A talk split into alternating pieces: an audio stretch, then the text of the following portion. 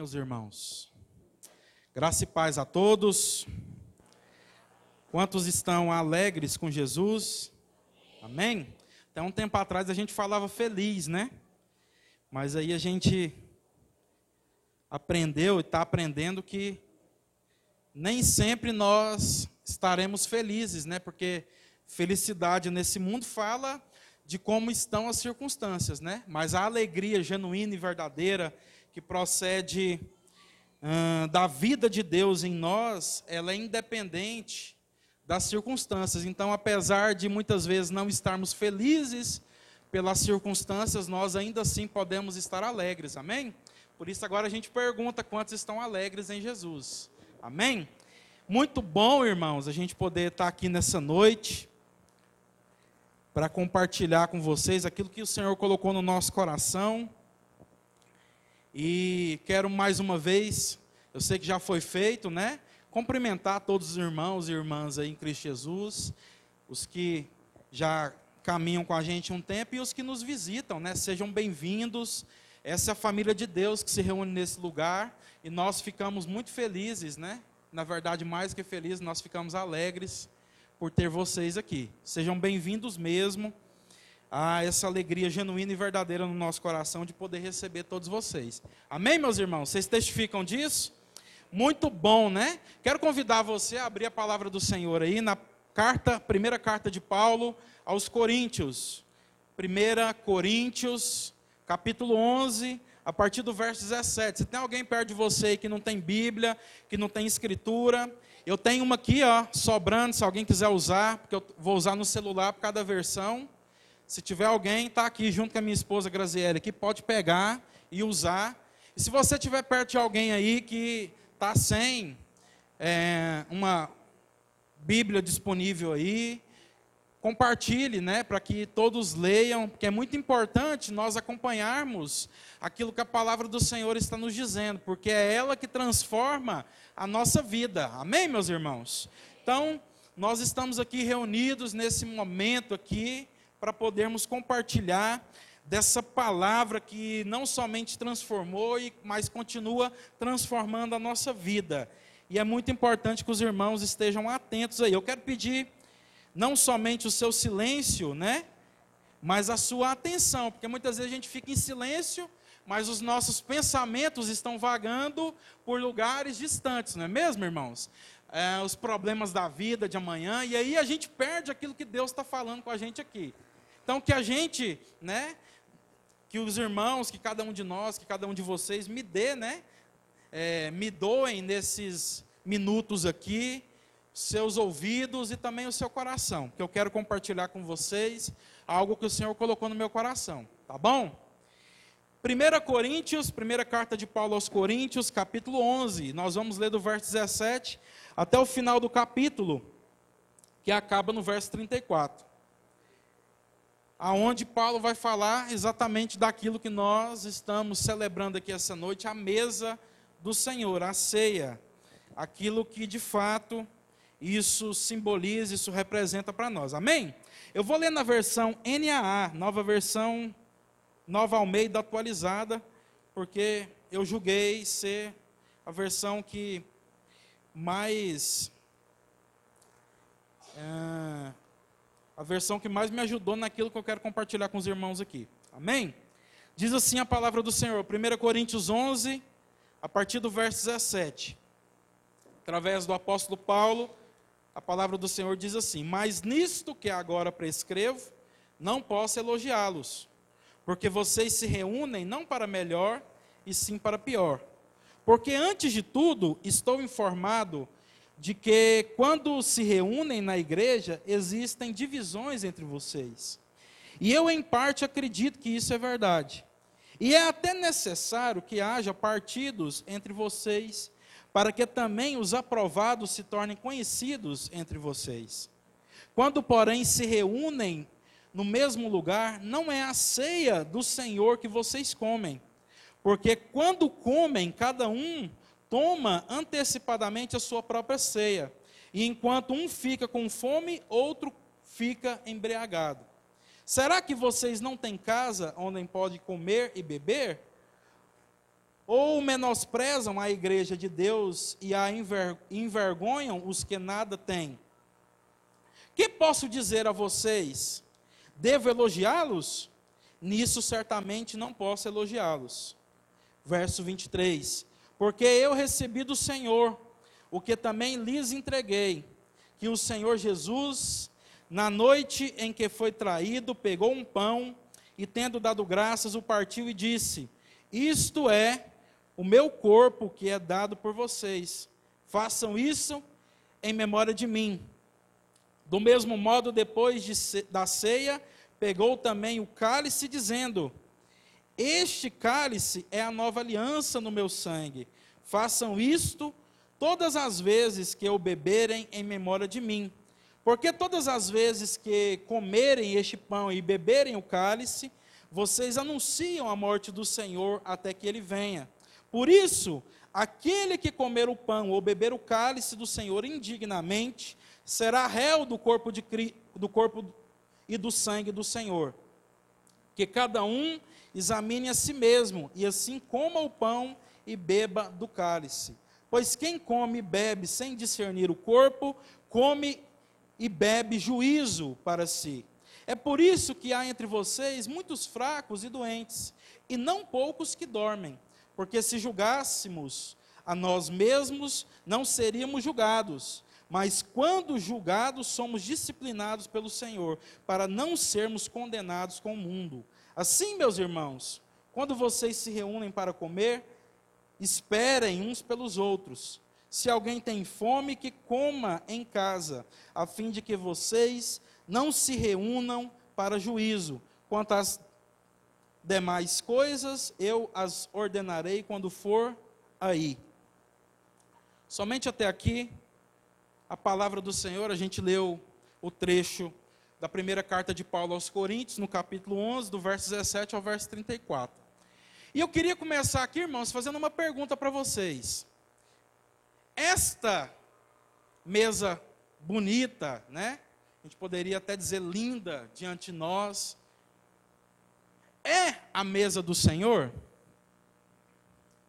Eu queria que os irmãos não se apressassem a responder, mas pensassem nisso, porque é sobre isso, né, que nós vamos compartilhar nessa noite. A gente tem falado muito sobre mesa, os irmãos que estão chegando aí, nos visitando, a gente tem falado muito sobre mesa, irmãos, porque o Senhor tem falado ao nosso coração sobre o que essa mesa pode nos ensinar, o que mesa pode uh, significar para nós, pode nos mostrar, pode uh, nos levar a ter uma pedagogia a respeito disso, um ensino, né? o que, que a mesa fala para nós.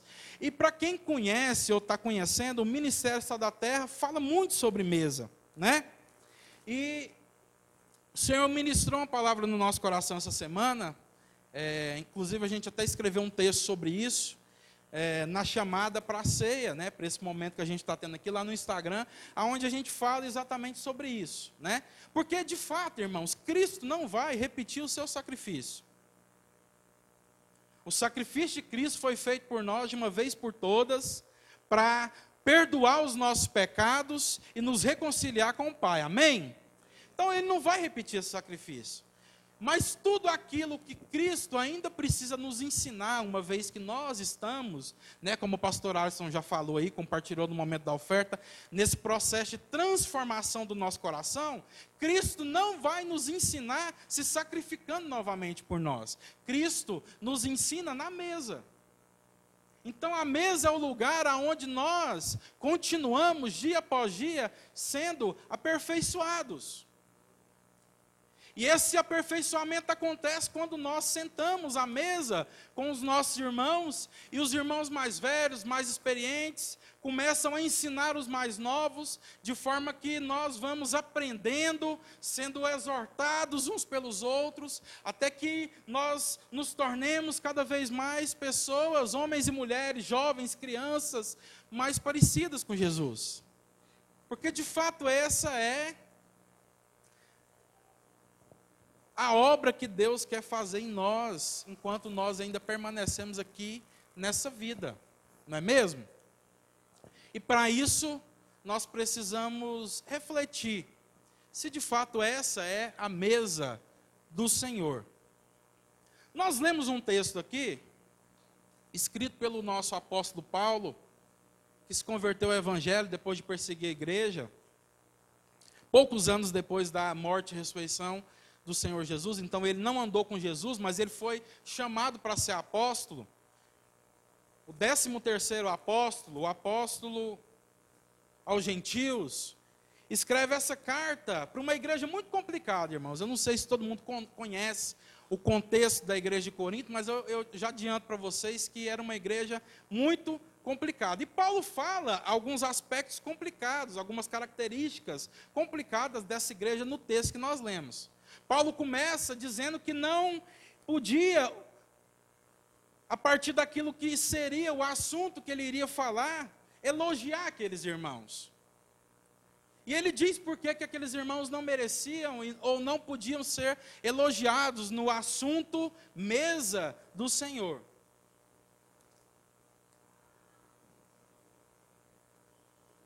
E o motivo pelo qual Paulo não, ou os motivos pelos quais Paulo não podia elogiar aqueles irmãos era porque eles estavam participando da mesa do Senhor de uma forma que não trazia glória para Deus, de uma forma que não era pedagógica, ou pelo menos não pedagógica, ensinando aquilo que a palavra de Deus quer nos ensinar quando nós nos colocamos diante da mesa do Senhor. A igreja de Corinto era uma igreja que tinha muitas divisões. Se você começar lá a ler na carta, não aqui no capítulo 11, mas lá no começo, a palavra de Deus vai dizer que alguns daqueles irmãos. Ah, eles, eles ficavam brigando, cada um dizendo que era que fazia parte do grupo de um pregador específico. Então aquela igreja já havia na sua história tido alguns pastores, alguns que já não estavam lá mais, como o caso do apóstolo Paulo, mas que era o fundador, o plantador, o plantador daquela igreja. E alguns diziam: "Não, eu sigo a Paulo". Outros diziam: "Não, Paulo já não é mais pastor aqui, eu não reconheço a autoridade dele, agora eu sigo Apolo, porque Apolo é mais eloquente. Outros diziam, eu não sigo nem Paulo nem Apolo, eu sigo Pedro, porque Pedro andou com Jesus, Pedro é apóstolo de verdade, o resto é conversa. E outros, querendo ainda ser mais espirituais, diziam, eu não sigo ninguém, eu sigo é Jesus. Então era uma igreja cheia de divisões. E essas divisões faziam com que acontecesse algumas coisas muito difíceis, como por exemplo, alguém, um homem que possivelmente fazia parte da liderança dessa igreja, estava tendo relações sexuais com a própria madrasta, e os irmãos não estavam fazendo nada. E Paulo diz lá no capítulo 5, pelo contrário, a igreja se orgulhava disso. A igreja tinha um orgulho que fazia com que eles não conseguissem repreender aquele irmão que estava tendo relações sexuais com a mulher do próprio pai. E Paulo diz: como vocês podem se orgulhar de uma coisa dessas? Veja o que a divisão pode fazer com uma igreja. A ponto de que, quando nós nos dividimos e vivemos de forma dividida, não de forma unânime, não em unidade. A gente consegue ver os nossos irmãos, amém, irmãos? Presta atenção aqui, está tudo certo. Onde a gente consegue ver pessoas que congregam e estão pelo menos uma vez por semana, como é o nosso caso aqui, no mesmo local de reunião, e a gente vê esse irmão andando no erro, andando na vida torta, andando numa vida que não agrada a Deus, e a gente não tem coragem de falar nada.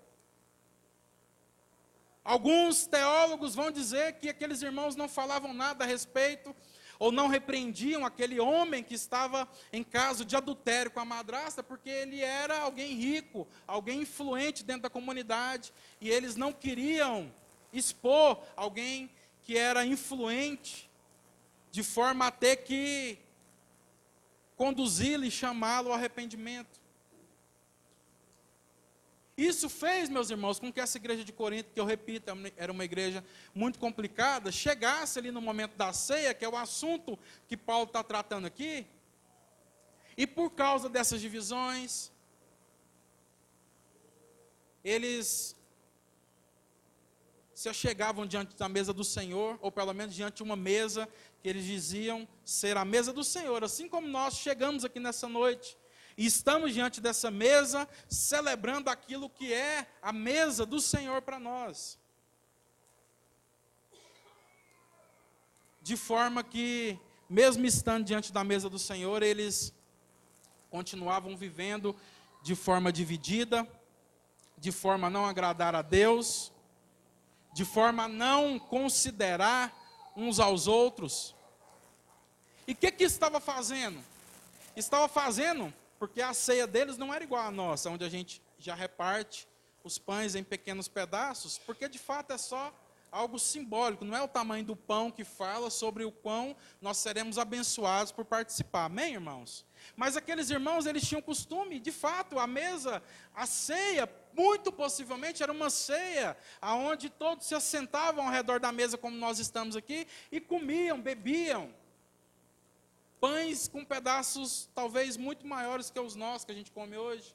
E quantidades de vinho muito maiores do que a quantidade que a gente serve de suco de uva, por entender que na nossa cultura muitas pessoas têm problema com alcoolismo. Mas o que estava acontecendo era que essa divisão, esse coração dividido,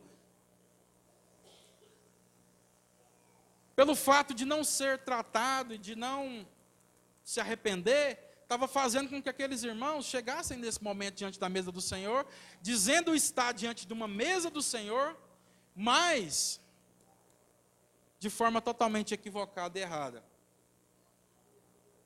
Por quê? Porque uns comiam muito. E outros, quando iam comer, não tinha pão mais para comer. Por quê? Porque quem comia não pensava em quem ainda não tinha comido, simplesmente comia para satisfazer os seus apetites, desejos e carências. Talvez por achar que por mais comer seriam mais abençoados. Ou simplesmente pelo fato de não pensar em ninguém mesmo.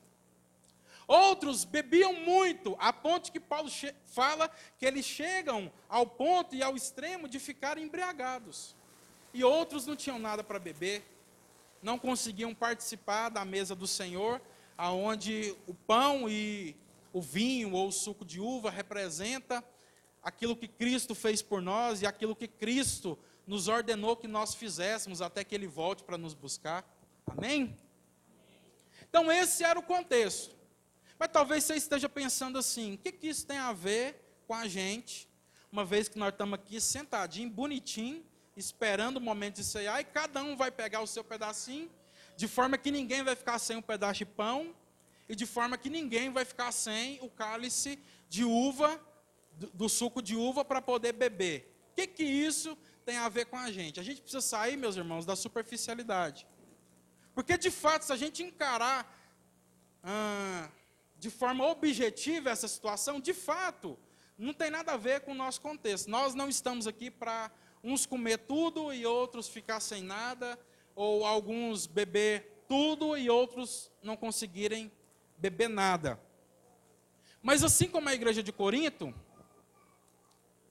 nós precisamos refletir se essa mesa que está diante de nós é a mesa do Senhor nas nossas vidas.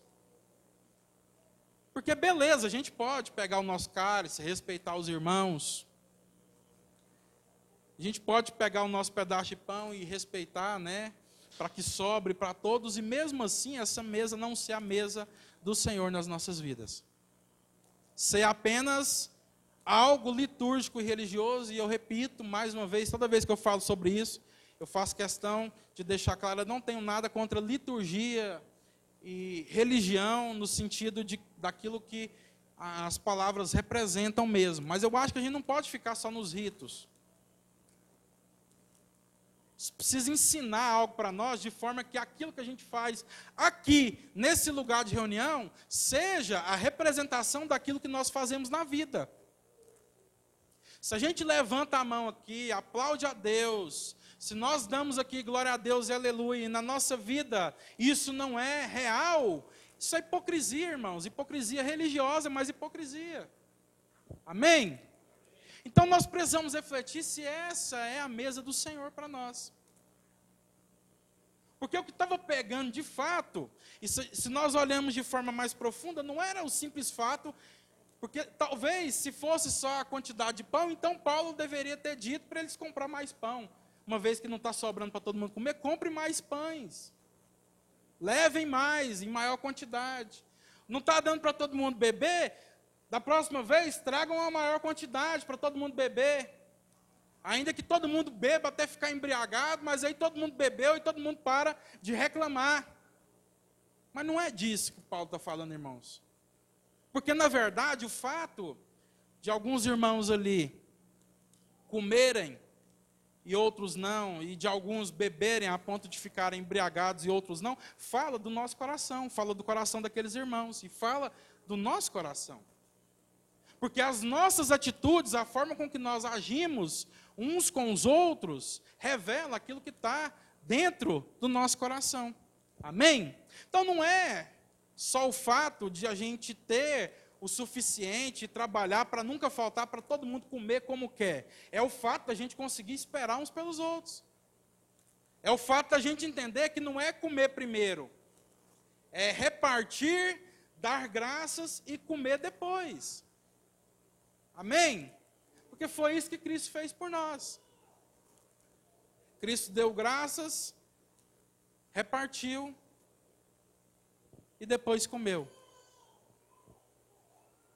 E é isso que nós precisamos fazer na nossa vida.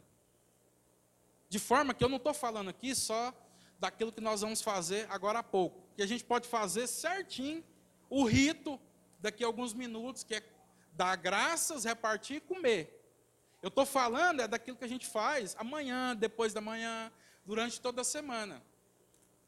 Existe uma mesa do Senhor diante de nós? A nossa vida é uma vida que traduz a mesa do Senhor? Ou a gente está vivendo só para satisfazer os nossos desejos, as nossas vontades, de forma que a gente está sempre comendo, comendo, comendo, no sentido de saciar a si mesmo, sem pensar no irmão que está ao seu lado? Será que a gente está se reunindo nesse lugar aqui, chamando as pessoas que estão ao nosso redor de irmãos, sorrindo quando o pastor diz para sorrir. Mas será que isso traduz aquilo que é a nossa vida na segunda, na terça, na quarta? Ou quantas vezes a gente passa semana após semana sem se importar com como está a vida dos nossos irmãos? E aí a gente continua, mês após mês, como é a nossa tradição aqui, celebrando a mesa do Senhor, repartindo o cálice, repartindo pão, de forma que isso só traduz um Cristo fora de nós. E não um Cristo que pode ser visto também nas nossas vidas. Pega seu celular aí, irmãos. Quem está com o celular aí, pega o celular e abre no WhatsApp aí. Agora você pode abrir. Abre aí no seu WhatsApp aí. Identifica aí a última conversa que você teve com o irmão, com seu irmão em Cristo, independente se congrega aqui, se não congrega. Alguém que você considera um amigo, um irmão, alguém que você se importa. Acha aí a última conversa que você teve com alguém, não com o intuito de receber algo daquela pessoa, mas com o intuito de entregar algo que Deus colocou no seu coração para ela.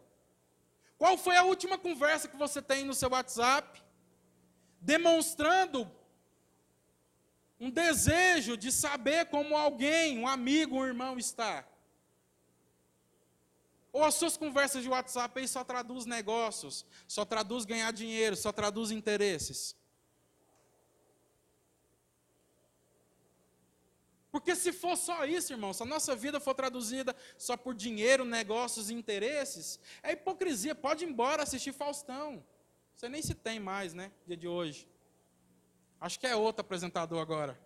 Mas vai assistir o Domingão. Ou vai assistir os homens aí, programa de comentário esportivo. Vai lá ver que, como é que foi o jogo do seu time. Porque é hipocrisia.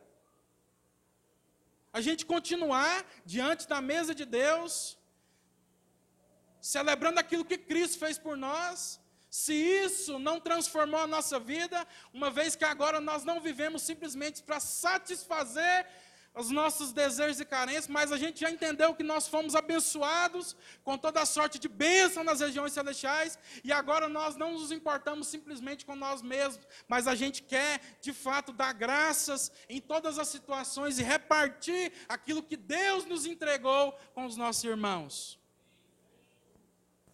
A mesa do Senhor que está diante de nós traduz as nossas orações? Será que nós oramos clamando pela vida dos nossos irmãos? Ou as nossas orações são traduzidas simplesmente por orações em que a gente fica pedindo, pedindo, pedindo para Deus fazer aquilo que a gente quer? Como se Ele não soubesse aquilo que a gente precisa. Será que as nossas orações são traduzidas por orações aonde a gente busca conhecer e saber a vontade de Deus, ou as nossas orações são traduzidas por orações onde a gente quer ensinar a Deus o que, que Ele tem que fazer. Se Deus me ouvir e fizer do jeitinho que eu falar para Ele, acaba os problemas de Deus. E, consequentemente, os meus também. Ah, mas a gente não faz isso, pastor. Não faz. Pensa bem aí, irmão. Se não faz. Você está preocupado com você? Ou você já entendeu que Deus é amor e que todas as coisas cooperam para o bem daqueles que amam a Deus, de forma que agora você é livre para entregar a sua vida em amor de seus irmãos? Porque é isso que a mesa do Senhor fala para nós, sim ou não, irmãos? Então não é sobre o rito. Você olha para um texto como esse e fala assim: não, pastor, é o rito deles que estava errado. É porque eles estavam uns comendo muito e outros não estavam comendo nada. O problema ali era só trazer mais pão, irmã Andréia. O problema ali era só ter mais vinho. Mas na verdade, se você ler de forma mais profunda, você vai entender que Paulo estava tratando o coração daqueles irmãos. Porque uns só estavam comendo muito e outros nada, e uns só estavam bebendo muito e outros nada, porque o coração deles, uns para com os outros, estava totalmente errado. Eles não se importavam mais uns com os outros. Então a gente até pode comer certo. Levantar as mãozinhas aqui da graça primeiro, repartir com os irmãos e só depois todo mundo junto comer. E mesmo assim o nosso coração está errado. Se houver divisões entre nós, se houver partidarismos entre nós, se nós fizermos acepção de pessoas, de forma a considerar uns mais importantes e ficar bajulando, e aí você preste atenção, eu não estou falando que a gente não pode dar honra para quem tem honra, porque isso é bíblico. Se um irmão merece honra, você tem que dar honra para ele. Mas honra não é bajular, irmãos. Honra não é puxar saco. Tem um ditado no mundo aí que diz que quem não puxa saco, puxa carroça. Mas no reino de Deus não é assim. No reino de Deus não vai ter nenhum puxa-saco, amém? Mas vai ter gente de honra, amém? Porque puxa-saco fala das suas expectativas a respeito do irmão. De forma que você puxa saco de alguém para ele fazer o que você quer. E quando ele não faz o que você quer, o que, é que gera no seu coraçãozinho? Raiva, ódio. Fica magoado. Então nós não precisamos de puxa-saco, amém, irmãos? Por quê? Porque nós não estamos aqui para suprir a expectativa de ninguém. Nós estamos aqui para fazer a vontade de Deus. Mas nós precisamos dar honra aos homens e mulheres de honra e precisamos ser homens e mulheres de honra também. Amém? Então é isso. E é isso que Paulo está falando para esses irmãos aqui. É esse o espírito da mesa do Senhor. Porque quando Cristo deu essa mensagem aqui, que Paulo até relembra, né? Que o Senhor Jesus, na noite em que ele foi traído, ele deu graças e repartiu. Texto famosíssimo que a gente sempre lê no momento de ceia.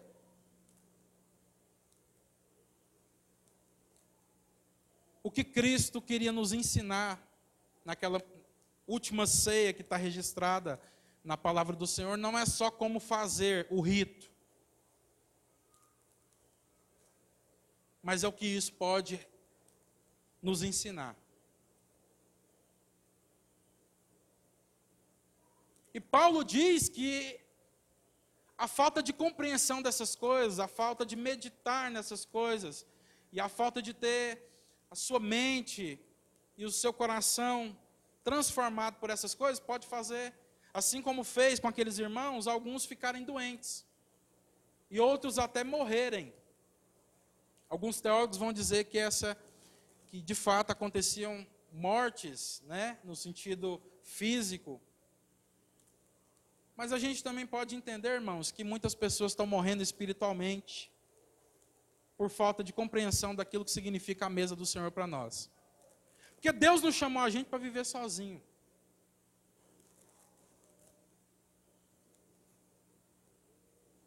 Mas a gente ainda continua insistindo em viver sozinho. Deus não vai ensinar todas as coisas, tudo aquilo que a gente precisa para nós mesmos. Porque Deus quer que a gente viva em comunhão com os irmãos.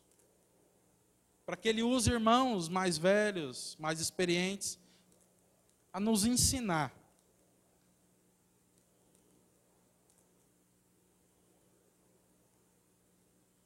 E o que está matando a igreja de Deus é que nós estamos ficando, irmãos, muito, muito bom nos ritos. Não.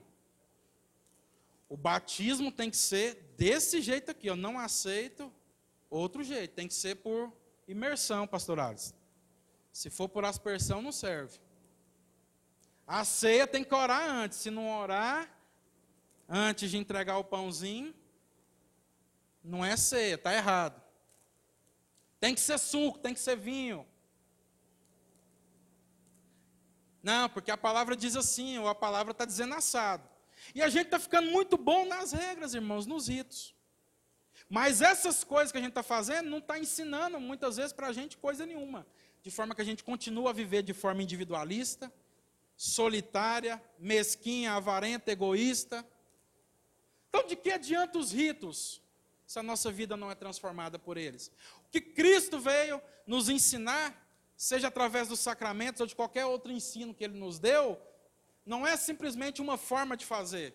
Não, você tem que botar primeiro o pé direito sobre as águas, não é o esquerdo não, porque o esquerdo dá azar. Não é só como fazer as coisas. Todo o ensino de Jesus é para nos ensinar como ter a nossa vida transformada. De forma que a gente pode ficar aqui 50 anos, todo mês, fazendo uma mesa mais bonita que a outra. Isso é muito bom. Estão falando nada contra isso. Cada um aí pode trazer suas uvas.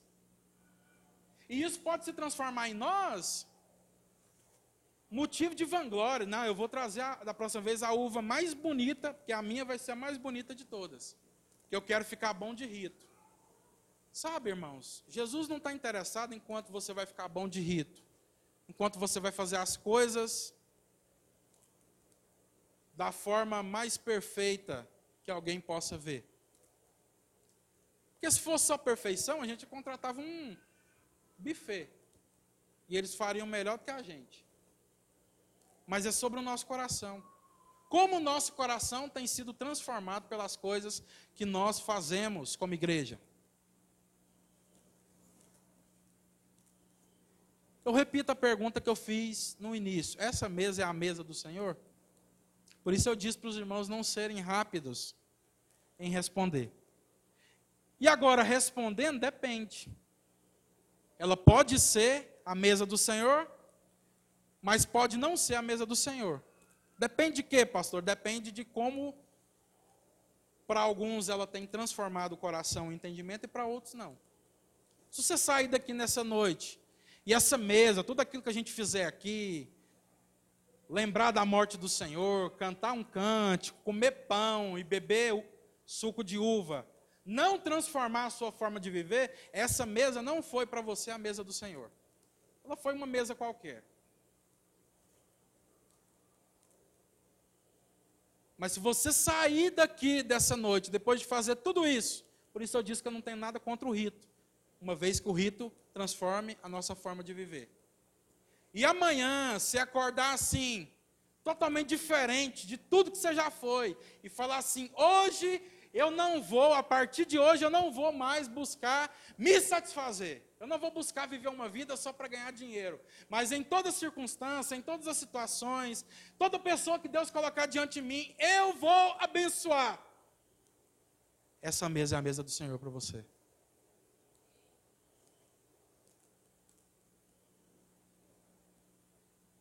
Se a sua vida for transformada, meu irmão, nesse dia que se chama hoje, você está diante da mesa do Senhor. E Deus nos dá essa oportunidade, não é verdade? Ninguém sabe se nós vamos amanhecer amanhã. Pode ser que o Senhor nos chame. Ah, não fala sobre isso, mas é verdade, irmãos.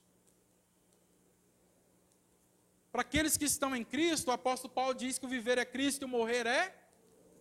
Inclusive, Paulo diz lá aos Filipenses que ele gostaria de partir e estar com Cristo, mas por amor aos irmãos é que ele ainda entendia que ele ainda ia ficar aqui para abençoar os irmãos. Então, se a sua vida é uma vida só para satisfazer os seus deleites, os seus prazeres, é uma vida onde você não pensa em ninguém, só pensa em si mesmo, no seu umbigo, sua vida é uma vida egoísta, eu quero dizer para você que, infelizmente, essa é uma vida que não está cumprindo o propósito de Deus aqui.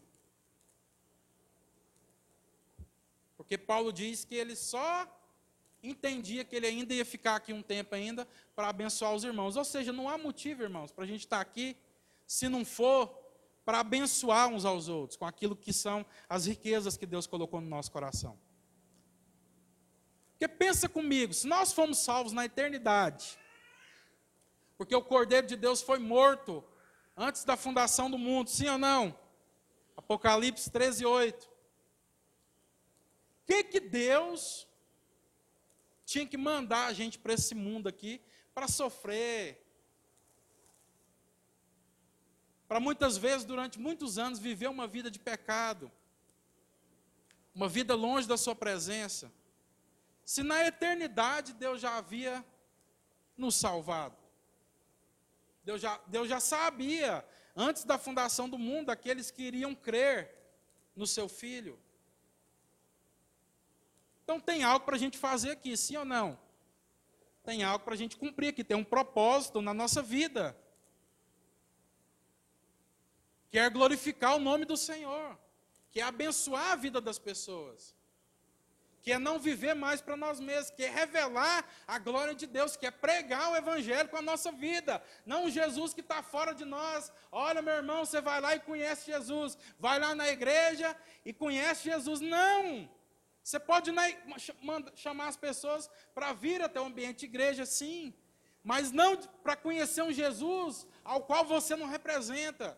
Como é que esse Jesus que você está chamando as pessoas para conhecer vai transformar a vida delas se não transformou nem a sua e nem a minha, irmãos? Se a gente continuar falando de um Jesus que está fora de nós, nada vai acontecer, a gente só vai conseguir ensinar as pessoas a continuarem praticando ritos, mas nada que transforme a vida delas. Amém? Faz sentido para você essa palavra? Amém? Sim ou não? Que o Senhor abençoe a sua vida, né? Que o Senhor abençoe você. De forma que você entenda que você foi já abençoado com tudo aquilo que você precisa para cumprir o propósito de Deus. De forma que a partir de hoje, todos nós aqui, não busquemos mais por bênçãos, porque Deus já nos entregou todas elas. Mas que a gente entenda que a gente precisa agora usar todas essas bênçãos para abençoar quem ainda não sabe que foi abençoado. Amém? Que lá no seu trabalho, a mesa do Senhor esteja sobre a sua vida. Que nos seus negócios a mesa do Senhor esteja sobre. Sobre a sua forma de lidar lá na sua casa, com a sua família, que a mesa do Senhor esteja sobre você. Que esse entendimento de mesa, irmãos, transforme tudo aquilo que nós somos para que aquilo que nós celebramos aqui todos os meses não sejam só ritos, mas sejam uma tradução daquilo que nós, do menor, do mais novo ao mais velho, vivemos na nossa vida. Amém?